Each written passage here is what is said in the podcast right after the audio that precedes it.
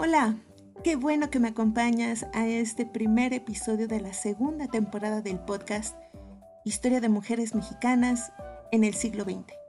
Mi nombre es Alejandra Vidal y me complace estar de vuelta para platicarles en este episodio de Eulalia Guzmán, considerada un punto de referencia actual en el ámbito de la pedagogía, así como pionera en la exploración arqueológica en México.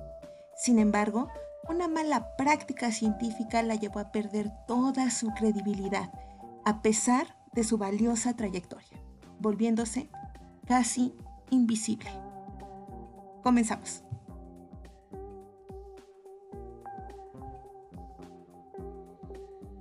Eulalia Guzmán Barrón nació en San Pedro Piedragorda, Zacatecas, el 12 de febrero de 1890, arqueóloga y pedagoga.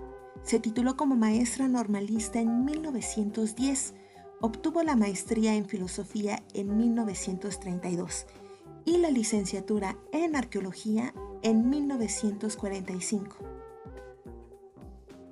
Participó en el movimiento maderista y militó en el Club Lealtad, de oposición al dictador Victoriano Huerta. Y su postura antireeleccionista fue documentada en múltiples ocasiones, siendo reconocida como parte del grupo de veteranos de la Revolución Mexicana.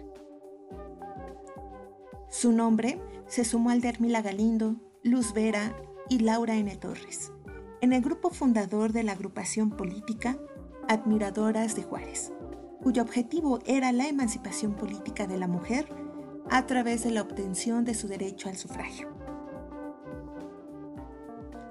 Como miembro del programa del posgrado de la Universidad Nacional, en 1929, junto con personajes como Rosario Castellanos y Amalia Castillo León en la Facultad de Filosofía y Letras, organizó un grupo de mujeres universitarias con el reconocimiento de la Federación Internacional de Mujeres Universitarias. Sociedad surgida en la Primera Guerra Mundial con fines pacifistas y de búsqueda de participación de la mujer en la discusión de políticas internas y mundiales. Fue cofundadora del Partido Popular Socialista en 1948.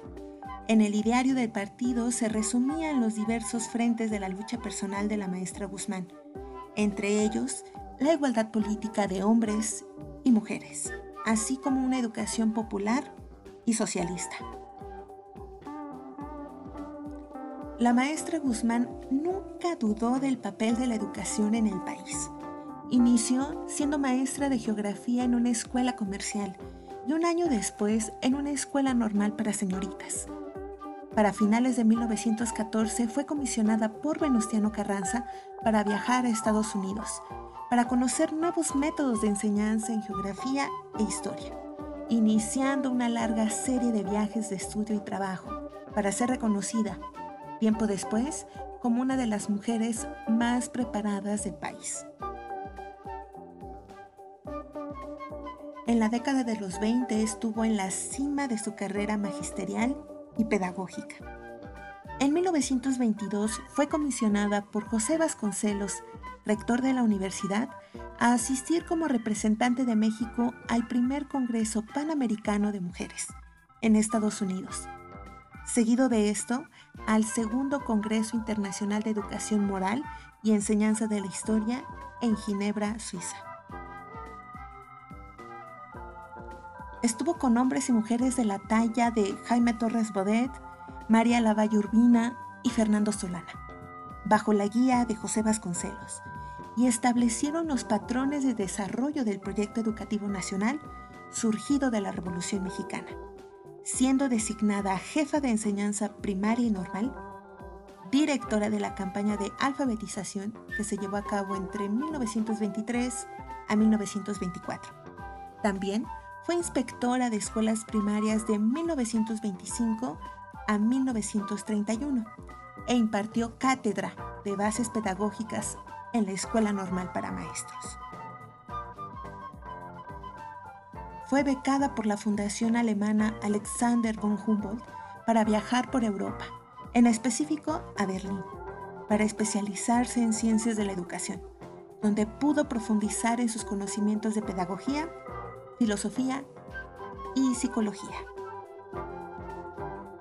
Eulalia Guzmán fue reconocida por su capacidad, conocimientos y gran valor que proyectó hacia la enseñanza.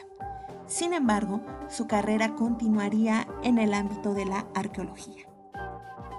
De 1931 a 1933 hizo exploraciones arqueológicas en Monte Albán y la Mixteca Alta, por invitación de Alfonso Caso.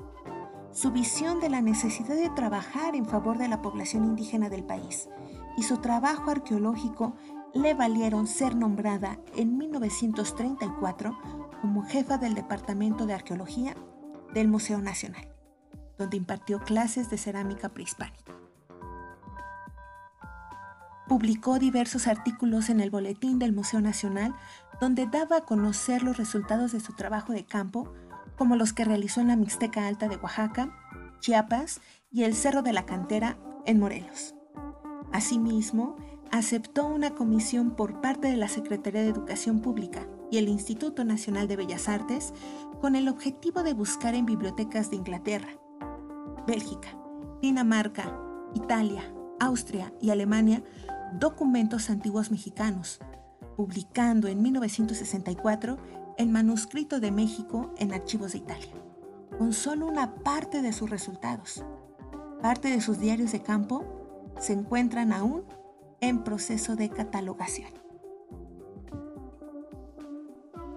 En 1944 fue encargada del recién creado Archivo Histórico del Instituto Nacional de Antropología e Historia, trabajando ahí hasta 1968, siendo autora de La Escuela Nueva de la Acción en 1933, Filosofía de las Culturas, también en ese año, Caracteres Fundamentales del Arte Prehispánico en 1934. Genealogía y biografía de Cuauhtémoc. Refutación a la Gran Comisión en 1954, entre otros. De acuerdo con Mari Carmen Serrapuche y Manuel de la Torre Mendoza, en febrero de 1949, el periódico El Universal publicó la noticia de que en el pueblo de Ichatiopan, en Guerrero, se habían descubierto algunos manuscritos atribuidos a Fray Toribio de Benavente, Motolinía, que documentaban que bajo el altar mayor de la iglesia local se encontraban los restos de Cuauhtémoc, último Tlatuani mexica. La noticia atrajo la atención de la opinión pública, así como del Instituto Nacional de Antropología e Historia, que comisionó a la maestra Eulalia Guzmán y Gudelia Guerra para verificar los datos.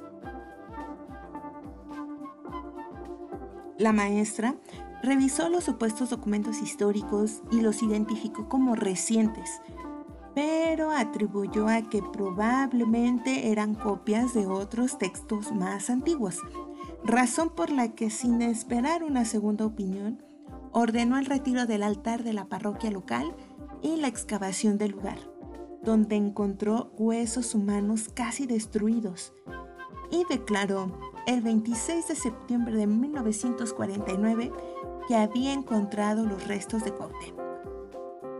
Y la noticia corrió como pólvora. Acudieron al lugar el director del Instituto de Antropología, Ignacio Marquina, el arqueólogo Jorge Acosta y el director del Instituto Nacional Indigenista, Alfonso Caso donde la polémica se desató, ya que todo indicaba que la maestra Guzmán había sido engañada por un pueblo que buscaba reconocimiento, así como de los deseos de la propia maestra de recuperar la imagen de un héroe como Cuauhtémoc, que podía estar a la altura del imperio español y del más reciente imperialismo norteamericano. A este descubrimiento le siguieron meses de discusiones, desató el fervor nacionalista. Se bautizaron calles, escuelas y concursos con el nombre de Cuauhtémoc. La verdad histórica del descubrimiento pasó a segundo término, mientras se recuperara el símbolo, al personaje. La discusión se tornó política. Sin embargo, después de muchas comisiones que revisaron los materiales y los textos, llegaron a la misma conclusión no había fundamentos suficientes para asignar que esos restos óseos pertenecieran a Cuauhtémoc. Los dictámenes de estas comisiones cayeron como un balde de agua helada para la maestra Eulalia y se convirtieron en afrentas casi personales, siendo la carrera de la propia Eulalia Guzmán como arqueóloga y profesora cuestionada e invalidada tras este acontecimiento, sin apoyo oficial, prácticamente sola y decepcionada ante la fiereza y la injusticia de los ataques que se levantaron en su contra, decidió viajar a China. A su regreso a México, y por el año de 1956 tuvo la oportunidad de colaborar con Diego Rivera en el Museo del Anahuacalli, en el ordenamiento de la colección para su muestra con el arqueólogo Rafael Orellana, pasando dos años separando piezas originales de las copias y las falsificaciones, clasificando y seleccionando. En los años 70 enfrentó el ataque de la esclerosis cerebral que le fue quitando facultades intelectuales y después físicas. La maestra Eulalia Guzmán murió el 1 de enero de 1985, víctima de problemas pulmonares y cardíacos. La muerte de Cuauhtémoc ocupa y aún ocupa un lugar ambiguo en el imaginario nacional mexicano es una de las gloriosas muertes que simboliza la resistencia frente a la opresión y la conquista, rodeada de misterio. Que la maestra Eulalia Guzmán se comprometiera a realizar dicha excavación con todo el pueblo de Ichatiopan es síndrome de las convicciones indigenistas que guardaba la maestra.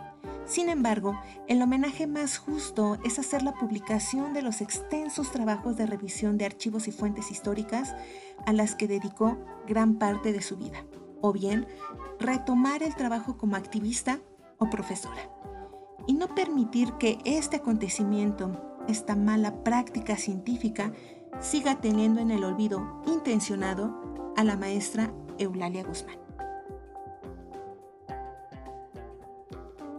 Hasta aquí con este episodio. Recuerda que encontrarás algunos enlaces en las notas del podcast hacia sitios de interés y recursos adicionales que te permitirán conocer aún más sobre Eulalia Guzmán. Gracias por haberme acompañado en este primer episodio de la segunda temporada del podcast Historia de Mujeres Mexicanas en el siglo XX. No olvides compartir y seguirme por Twitter, Facebook, Instagram, Spotify y Anchor. No te pierdas el episodio 2, donde les platicaré de la increíble Elena Garro